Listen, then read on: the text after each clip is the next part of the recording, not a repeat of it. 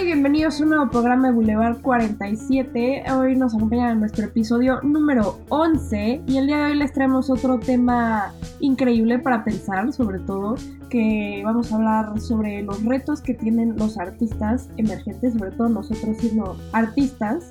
Y bueno, Alex, cuéntanos un poco más sobre este tema. Me confundo un poco porque con ese Alex siempre me figuró como que estoy hablando con... Viniendo, viniendo de Alex. Viniendo de Alex está como ah, como, Inception, como las fórmulas en la cabeza, ¿no? El meme de... Pero viniendo de yo, creo que sabemos que es para ti, no hablo hacia mí, ¿eh?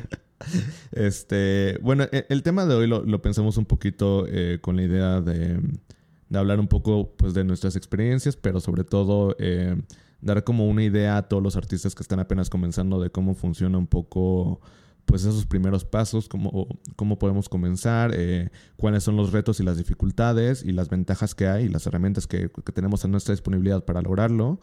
Y, y bueno, pues todos aquí creo que somos, eh, estamos, entramos dentro de esta categoría de artistas emergentes, no hemos todavía consolidado una carrera prolífica en lo que queremos hacer, pero pues quería preguntarles primero, antes que nada, ¿cuáles creen que son los retos de, para los artistas como nosotros en la era digital? Pues yo creo que, eh, como yo lo veo y más en México, que lo he platicado, lo hemos platicado entre nosotros y, y lo he platicado mucho con la gente de mi familia, yo creo que es como la aceptación de que el arte sí es un trabajo, eh, que el arte no es solo un hobby. Eh, entonces yo creo que, y, y obviamente que, que amerita un, o sea, y más cuando hablamos en esta parte de la era digital, o sea, entender que ser artista también significa tener un buen manejo de todas estas herramientas. Como que la gente nada más, nada más da por hecho que, no sé, si alguien pinta, pues, no sé, pues, o sea, la verdad es que es como un hobby. O al- cualquiera cree que eh, hacer un cortometraje y saber cómo utilizar las cámaras y Premiere y todo, creen que, creen que cualquiera con una computadora lo puede hacer. Entonces, este, eso es lo que, lo que yo tú, tú dirías como que se tome más en serio. Sí, exacto. De hecho, ahorita que mencionaste eso, eh, hace poquito vi un post de una maestra que fue la que me empujó como a hacer arte, porque yo eh, como que en ese momento andaba muy confundido de, sobre pues como para qué era bueno. O sea, era bueno en historia, pero no, no, no quería ser historiador, era bueno para otras cosas y tampoco eh, me interesaban como profundamente. Y ella fue la que vio que había como ahí algo artístico y me dijo, güey, vas a terminar haciendo eso. Y hace poquito me encontré un post de ella en donde dice que uno de los comentarios más comunes de la gente cuando se enteran que haces arte o cuando tomas la decisión de que quieres ser artista es te dicen te vas a morir de hambre, ¿no? Es como el, el prejuicio más grande que existe. Pero lo curioso es que cuando tú les cobras, o sea, cuando tú eh, más tarde ya trabajas de manera profesional y necesitan como la edición de un video, necesitan la edición de un audio, necesitan algo y te, te piden un presupuesto te- y tú les dices, mira, yo te voy a cobrar esto. O sea, porque eso es lo que yo cobro por mi trabajo. Es cuando de pronto ellos no tienen dinero para pagarte porque aparentemente es muy caro. Y es lo que comentábamos en el episodio pasado eh, de, sobre las herramientas y todo eso. Eh, pues al final del día lo que cobra un artista, pues, o sea, no solamente es la parte del conocimiento, sino también las herramientas. O sea, el tener como eso, lo necesario para editar un video, o sea, o para hacer una producción, aunque sea pequeña, es, pues no, no, no es barato. Los micrófonos que se necesitan para grabar el audio, los, este, las cámaras que se necesitan para grabar la película, eh, los sueldos que vas a estar pagando, o sea, es realmente caro. Y creo que a veces la gente no entiende eso. A mí creo que uno de como los retos más grandes, sobre todo, es el empezar. O sea, el hecho de poder empezar. Es como cuando abres un libro y, y te da flojera porque tienes que empezarlo y esa parte de al principio es lo que da flojera. Y nosotros, sobre todo, que tenemos como muy claro qué es lo que queremos hacer y a dónde queremos llegar, solamente es como esta como no sabemos qué hacer en el intermedio, o sea, no sabemos cómo llegar a eso que queremos. Y justo hace ratito eh, les dije que estaba platicando con mi papá y le dije, es que no sé qué hacer con mi vida. Y me dijo, no, sí sabes, o sea, tienes muy claro qué es lo que quieres hacer, tienes la pasión, tienes como el ánimo para hacerlo, ya has hecho cosas mucho más difíciles, pero no sabes todavía cómo llegar ahí y eso es lo que tienes que descubrir. Entonces, creo que ese, como artista, como alguien creativo, creo que es uno de los mayores retos porque tienes la creatividad, tienes, tal vez tienes el talento, hay veces que no necesariamente tienes que tener un talento nato, pero tienes el talento, tienes la creatividad, tienes las ganas, pero no sabes cómo hacerlo y eso para mí siento que es lo más difícil. Y no hay nadie que te diga, ah, así se tiene que hacer, tienes que seguir estos pasos porque en estos ámbitos es muy diferente. Cada camino es diferente. Ayudarte, ajá, sobre todo, y para qué quieres llegar, todo es muy diferente y puede que te apoyes de algo, pero todo para cada persona va a ser muy diferente. Entonces, para mí es lo difícil. Yo creo que, que, lo difícil para, para crecer en, en, en, un mundo de artistas, sobre todo ahorita con la conexión que tenemos con el mundo, es el hecho de que como cualquiera puede hacer arte, está muy sobresaturado todo lo que son las redes, todo lo que es este, todas partes, todos suben sus dibujos, aunque veo gente que dibuja horrible, pero lo suben y, saturan y usan los hashtags y todo se satura. Entonces tú para crecer y un arte que sí vale la pena queda aplastado sobre gente que pues, simplemente lo hace por hobby o nomás quiso dibujar un monito de palitos. Entonces sobresalir sobre eso, siento que hay dos opciones o que tengas dinero para pagarte publicidad, y lo cual es difícil porque pues mientras te mantienes tienes que estar pagando más gastos y luego los equipos de caro como de, de, arte son caros, pues ese es un factor. Entonces, si es ser artista, siento que los que son los que salen como artistas son los que los que ya tuvieron el poder adquisitivo antes, por lo, muchas veces, muchas veces, no siempre.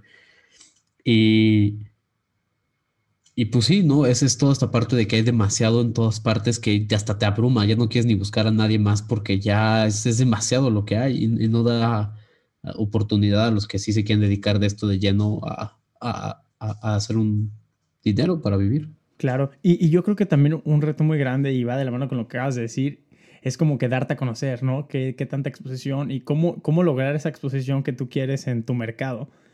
Yo creo que híjole, si no tienes un conocimiento básico de, de, mercadotecnia o de publicidad, ¿le vas a sufrir o vas a tener que pagar un muy buen billete o dinero a, a alguien que sí sepa, ¿no? Especializado, porque no solamente saber de mercadotecnia, saber de mercadotecnia o publicidad o relaciones públicas enfocado en, en la industria del entretenimiento. Entonces yo creo que es un reto muy grande para los artistas emergentes. ¿Por qué? Porque ¿cuántos artistas emergentes no, no hay? La competencia es muy amplia. Entonces, ¿cómo te haces de, un nombre, de darte a conocer? Yo justo lo que, eh, o sea, en mi experiencia como lo, que he aprendido es que tiene que ver mucho también con, la manera en la, en, la, que trabajas y en la que te proyectas.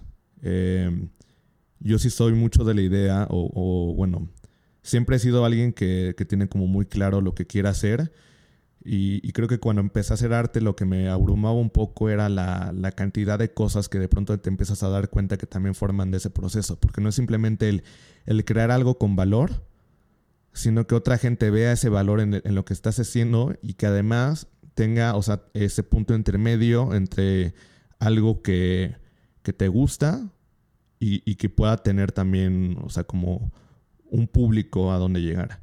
Entonces, eh, son un buen de factores que se van juntando. Y, yo creo que, em, pues lo que me ayudó mucho fue el, conocer a gente eh, que, tuviera primero la paciencia conmigo para enseñarme un poquito cómo, cómo hacer las cosas, pero también el, demostrar que yo puedo trabajar en otros ámbitos, no forzosamente solamente en mis proyectos, sino en, en otros ámbitos y que trabajo bien. Entonces, yo creo que eso es muy importante. Eh, y, ahorita mencionaron también algo, un, punto que, bueno, varios puntos que me, que me, llamaron mucho la atención, pero no puedo irme uno por uno porque nos tardamos años. Pero a lo que, mm, como quiero llegar con todo esto, es eh, que, qué tan fácil es realmente crecer hoy en día, ¿no? Porque hablábamos mucho en los episodios anteriores y lo, lo comenté con Denef, de que eh, tenemos muchas herramientas a, a, nuestra disponibilidad, ¿no? Y esta temporada le hemos dedicado mucho a hablar eso de las ventajas de, la, era digital, de que ya no tienes que pasar forzosamente por una productora eh, para que tu música se escuche o para tener este, eh, para que tu corto lo vea la gente. Pero también estas propias herramientas digitales a veces se vuelven un poco abrumadoras, ¿no?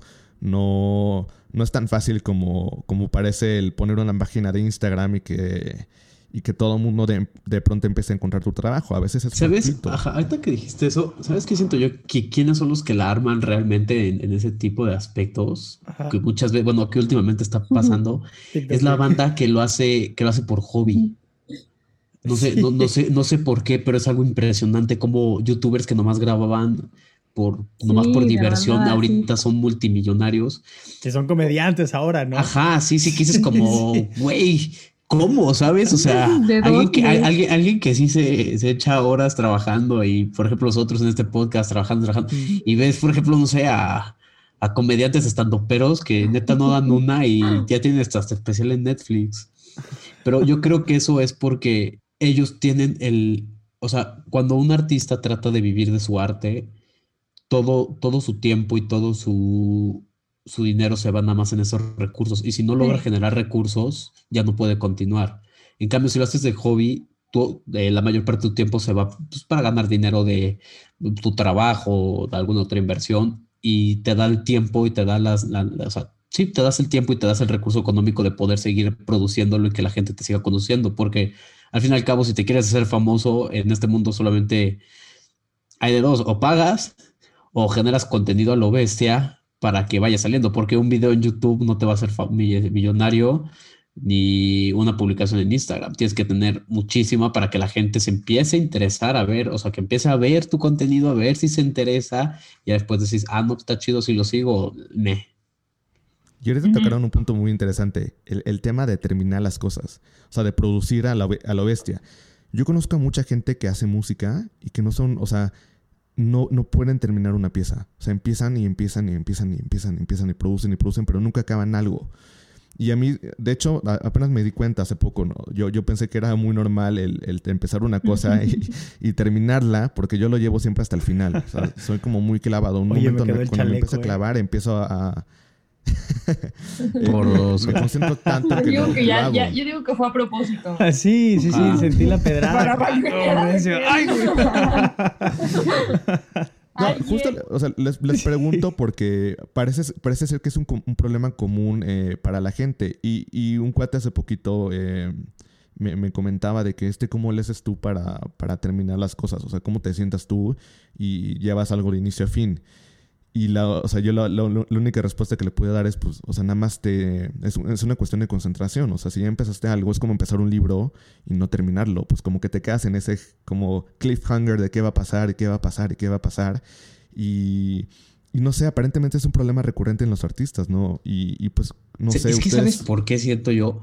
Porque siempre te llega una, o sea, estás trabajando algo y te llega la inspiración para otra cosa. Sí, sí, sí. Y dices, ah, huevo, huevo, luego lo termino. Y ya estás trabajando y te llega la inspiración para hacer otro cuadro. para otra. O para hacer otra música. Y dices, ah, huevo, voy a hacer esto. Y pum, pum, pum, lo haces. Y luego ves atrás y tienes tres proyectos y dices, en la madre. Y volver a, o sea, continuar con este, Nel, güey, Nel, yo, yo, yo de aquí no soy. Y es lo, luego ya ni sabes cómo continuar. Pero es que, es, que sabes cuál es el problema que siento que tiene la gente, que no tiene fechas, límites bien establecidos. O sea, no son estrictos, por así decirlo. Porque, por ejemplo, si tienes un trabajo en la escuela, quieras o no lo tienes que acabar porque ya estás pagando la clase o estás pagando y dices, ¿sabes qué? Tengo hasta este día, si no, me lo aceptan. Pero como tus proyectos son libres y tienes de aquí hasta que te mueras para hacerlos, lo termino después y y ese después se convierte en dos meses, tres y meses. Y, pues, siento que esa es la disciplina que necesita un artista, el empezar y decir, ¿sabes qué? Tengo dos meses para acabarlo. Lo acabo antes, chido, lo acabo, pero a esta fecha lo tengo que acabar como si fuera una tarea de la escuela.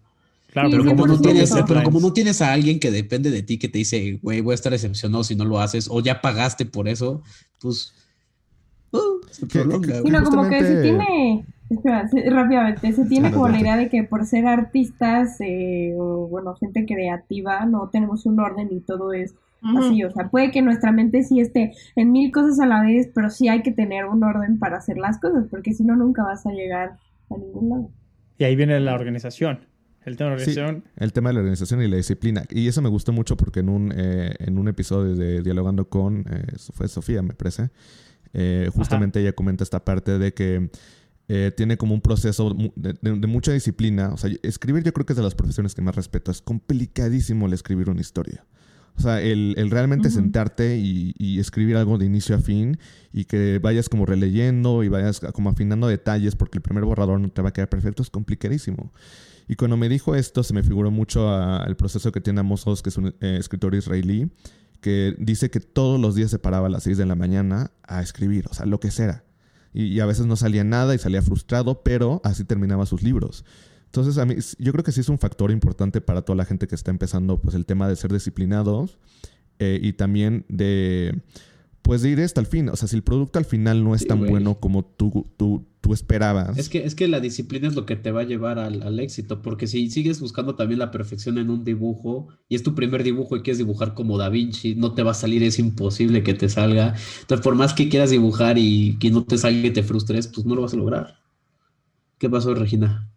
Ah, no, eh, iba a decir justo, gracias, iba a decir justo, eh, iba a decir justo esta parte de, de, el acabar, yo que a mí me gusta escribir mucho, creo que la historia que estoy haciendo ahorita con un, proyecto, está también Cetina y de Neve así, creo que es la primera historia que puedo decir que acabo, o sea, que puedo poner como hace rato que puse fin, creo que es la primera historia que puedo ponerle fin, porque Fírmala, tengo, fírmala ahorita. O sea, tengo, aquí tengo, tengo mi cuaderno y mi cuaderno ya me lo estoy acabando de puras ideas que no acabo. Entonces la única que tengo es, es una en donde, donde te dicen tienes, eh, o sea, estás dependiendo, como que depende tu trabajo de que las personas sigan con su trabajo. Entonces, este, como que en ese momento es cuando a mí como, o sea, en mi caso es cuando digo, no, sí tengo que acabar esto. Entonces, sí, es muy difícil, es muy difícil tener como esa organización mental, o sea, como poner el freno a tu imaginación una vez que empezaste. Te vienen, te, vienen, te vienen, ideas y, y es muy, ah, bueno, a mí me, en lo personal me cuesta mucho trabajo poner el freno. A mí, a mí también, eh, nada más que lo curioso es que, o sea, siempre he tenido como esta capacidad de acabar las cosas. O sea, no, eh, eso es lo que se me hace curioso de, de mi caso, porque creo que en, en, en, muchas cosas de mi vida he sido muy inconsistente. Sea, extremadamente inconsistente. O sea, para hacer ejercicio, por ejemplo. O sea, así de simple. Hay días que me levanto y digo, no, qué pinche hueva. Y hay otros días que me levanto y digo, no, hoy sí quiero hacer lagartijas, hoy sí quiero hacer lo otro. Pero, o sea, nada más por dar un ejemplo, con la música siempre para mí ha sido muy fácil el, el empezar algo y terminar algo.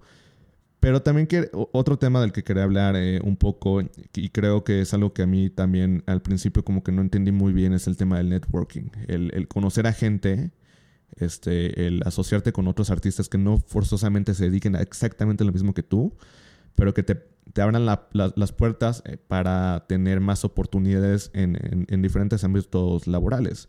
Yo con, con, Alfredo, por ejemplo, la razón por la que me llevo muy bien es porque mi, nuestro equipo nos defraudó de la peor manera posible en un trabajo que tenemos que hacer en un corto. Yo era el, el, el güey que sostenía el micrófono, básicamente. Y, de pronto Alfredo necesitó como de alguien que les echara la mano y, entonces empezó como a, o sea, eso es mucho el networking, ¿no? Empezó a pedirle amigos de que vengan a ayudarnos, por favor, necesitamos ayuda. Este, de pronto tuvimos a tuvimos a Alex ahí ayudándonos, tuvimos a Bruno, eh, es que, ¿sabes qué es importante de, Alex ahí ayudándonos. Del, networking es que, por ejemplo, esta es la historia del mexicano que ganó el, el Oscar dijo que, tenía un proyecto y que así de anoche a la mañana llegó a la, casa productora y le dijo, ¿sabes qué? Ya no hay varo, pum, te cortamos tu proyecto de golpe. Entonces estaban trabajando en otras cositas y fue a un, concurso, ah, no, pero a un festival, por ejemplo, animadores. Y ahí se encontró uno de sus amigos y empezaron a hablar y le enseñó su trabajo y dijo, wow, no pensé que en México hubiera un trabajo tan, tan, tan limpio, tan neat. Y cuando y cuando eh, pasó el corto, este el corto que ganó el Oscar, antes de que iniciara le preguntaron a este brother, oye, ¿conoces a alguien? Y él le mandó su portafolio y como tiene un trabajo tan bueno, este, pues, se juntó con este equipo para hacer este corto que ganó el Oscar, pero hubiera sido gracias a que él se conocía y se llevaban, porque en el momento en el que tú te lleves mal con alguien, va a entrar tu parte humana y no la parte profesional. Y si te preguntan qué tal es esta persona, tú le vas a echar pestes porque no quieres que le vaya bien. Entonces, en, el mundo creativo sí es, sí es importante el, networking, sobre todo para que te ajá, porque si alguien bueno te reconoce y te recomienda, puedes vender tu arte más caro. Pero sí, esta palabrita de networking es increíble, el relacionarse con gente. Y, y como dices, este Martín, el que alguien te puede tumbar toda tu carrera, pues si te dice, o sea, si le dice algo malo a la persona este, este, equivocada. Eh, pero siento yo que no hay que confundirse también, porque hay una parte, tengo a- amigos que dicen como es que no me gusta tener que llevarme con todo el mundo porque no te van a caer siempre bien todos y no quiero, y es hipócrita y no sé qué, y es como, ok, hay una Es que, ajá, diferencia una cosa es entre ser bien. hipócrita, ajá, una cosa es ser hipócrita y llevarte bien o forzar algo y otra cosa es tener Simplemente ser cordial saber, ajá, saber que él trabaja bien y no hacerle nada sí, malo a saber, nadie. Saber relacionarte con personas, no necesariamente tienes que ser amigo de todo el mundo, es solamente saber relacionarte de una manera profesional y tal vez después haga una amistad, pero tienes esa, esa parte, entonces, y gracias a, a este, a este, esta palabrita networking me han salido también un buen de cosas bien chidas, este, entonces nunca se cierre, pueden que sean la persona más introvertida, pero siempre vas a tener que relacionarte con gente para hacer diferentes cosas, no solamente de trabajo. Claro, Lo cortés no quita lo eh, Cuauhtémoc. A ver, a ver, explícanos eso. Vámonos. A ver, Vámonos. a ver, señora, su, su, su refrán ¿De es dónde, de dónde del siglo salió pasado. ese dicho? Porque, a ver, acuérdate que- de señora. Ajá, lo cortés no quita lo valiente, pero Quiero lo cortés no quita lo. Cuauhtémoc. Está, está poderoso. Pues es ¿Qué lo mismo. fregados acabas de decir? O sea, de todas las cosas que me esperaba, Cuauhtémoc era muy valiente. A ver, acuérdate que nos están escuchando de varias partes del, del mundo, Ah, ¿eh? es que, es que el dicho, este el, el dicho original es lo cortés no quita lo valiente. Pero como aquí en México llegó Hernán Cortés y mató a Cuauhtémoc Blanco. Sí, fue. A Cuauhtémoc Blanco. Eh, eh, ¿Qué tal mi, mi historia? No, bueno, historia, no, bueno. No, ya estás dando datos bien Sí, sí, sí, falsos. no me hagan caso, no. Hace ya no puede. Fue, fue un emperador. Eh, eh, eh, esto fue gracias a la CEP. A ver, qué bueno que no es un podcast de historia. A ver, Porque move on, move. Pero a ver, lo punto era que lo, que lo, cortés no quita lo valiente. No importa, tienes que ser educado y eso no significa que seas menos valiente, aunque la persona te caiga mal. Eso significa eso que decirlo. Apliqué a, a México, pero. Pero Ya, mira, hasta me haces estar mal los facts de historia, Sí, güey. Eso no, que me ya. encanta la historia. en ¿no? nombre del Ya, equipo o de sea, lo Boulevard que 47 dije, nos pero- disculpamos por Regina. No esperábamos sus frases de señora en, en este programa.